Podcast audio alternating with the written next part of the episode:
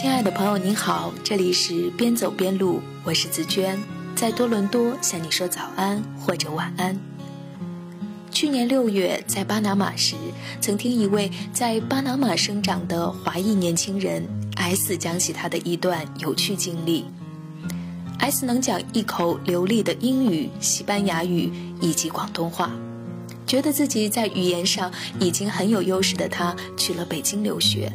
却发现自己讲的中文别人根本听不懂，去饭馆点菜都点不了。他这才知道广东话和普通话有着天壤之别，普通话才是他在北京开启衣食住行活动的正确方式。六月那次在巴拿马见到艾斯的时候，他和我们聊天用的已经是标准的普通话。另外一位朋友 Y 的经历听起来也很励志。年前，当他被北京公司派去巴拿马开拓业务的时候，对西班牙语一窍不通的他，用一个星期的时间弄懂了西班牙语的工作术语，废寝忘食程度可想而知。不然，不懂西班牙语，他怎能在巴拿马这个曾经的西班牙殖民地安身立命？这两位朋友的经历，也让我想起几年前自己在香港的生活经历。香港的第一语言是广东话，很多人不会讲普通话，或者讲得很别扭。在去香港中文大学读研究生之前，我曾在香港家庭计划指导会义务担任普通话老师，教授这家机构的香港员工说普通话。所谓教学相长，在听学员们讲广东话的过程中，我意外发现广东话的一些字眼竟和家乡的陕西话有相似之处。查阅资料发现，这两种方言还真有一些久远的关联。据说秦始皇曾派兵攻打南越，也就是如今广东一带，将士们也因此带去了北方方言，并与当地语言融合。后来北方常年遭遇战乱，语言不断更迭，反倒是广东话这门古语色彩浓厚的方言一脉相承下来。所以广东话又被称为语言的活化石，它至今仍保留着许多古语用法，比如香港人常讲的“唔该”，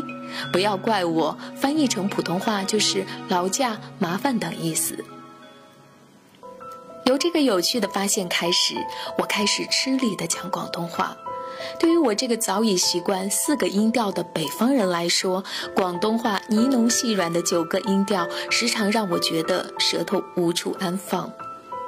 虽然我的广东话发音古怪，却也丝毫不影响我由它看到香港文化的别有洞天。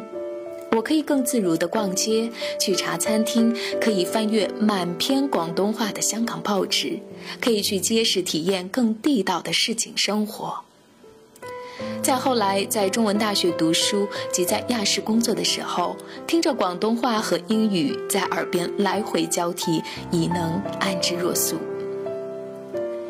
实际上，这些年的香港讲求两文三语：中文、英文、广东话、英语、普通话，这样的语言使用特色，正如香港带给我的印象。东西方文化交错，却在瞭望西方时安守着自己的中国传统，讲着广东话，过着中国传统节日。来到加拿大后，我发现这里又是另一种混杂的语言环境。且不说法语也是加拿大的官方语言，即便是人们讲的最多的英语，也是英式、美式、印巴式、中国式、拉丁式等等各种口音。一位在中国外企工作多年的朋友讲一口标准的英式英语，但在这里出去超市购物的时候，遇到收银员各种口音的英语，还是困惑了一阵子。看来，在这个移民国家开启的衣食住行之旅，仍得从他五花八门的英语开始切入。相对于侧重表意的中文来说，英语是表音文字，一个发音代表一个具体的意思。发音准确，对于英语来说就显得尤为重要，不然一不小心就会滑向另外一个词。所以在这里与人沟通时，除了不断提高自己的发音准确度外，面对各种带乡音的英语，反复确认是个解决之道。这过程并不轻松，需要摒弃隐藏心底的羞涩。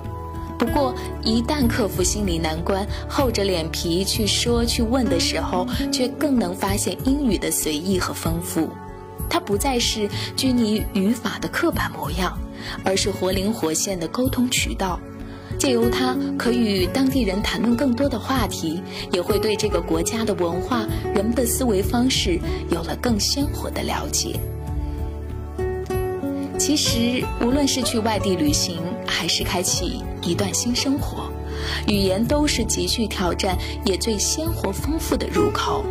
唯有通过它，我们才有可能了解其他文化，才能发现世界的精彩无边。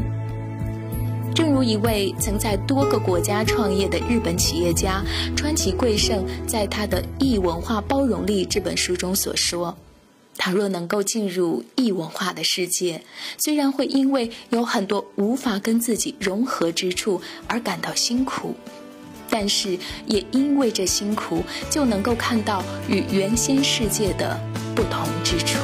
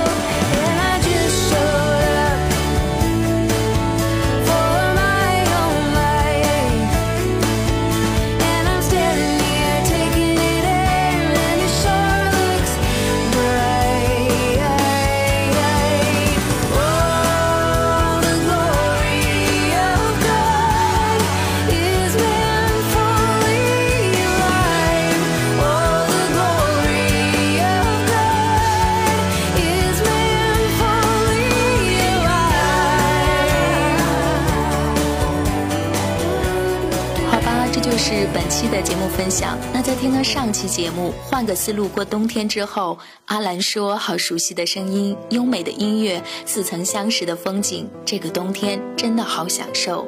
感谢亲友们的收听。如果喜欢边走边录，还请记得转发到你的朋友圈。如果想要阅读边走边录的详细内容，以及了解每期节目的背景音乐，还请关注我的微信公众账号。边走边录。如果想要加入边走边录的听友群，可以加紫娟的个人微信号三六二六四幺幺七。再次感谢你的收听，拜拜。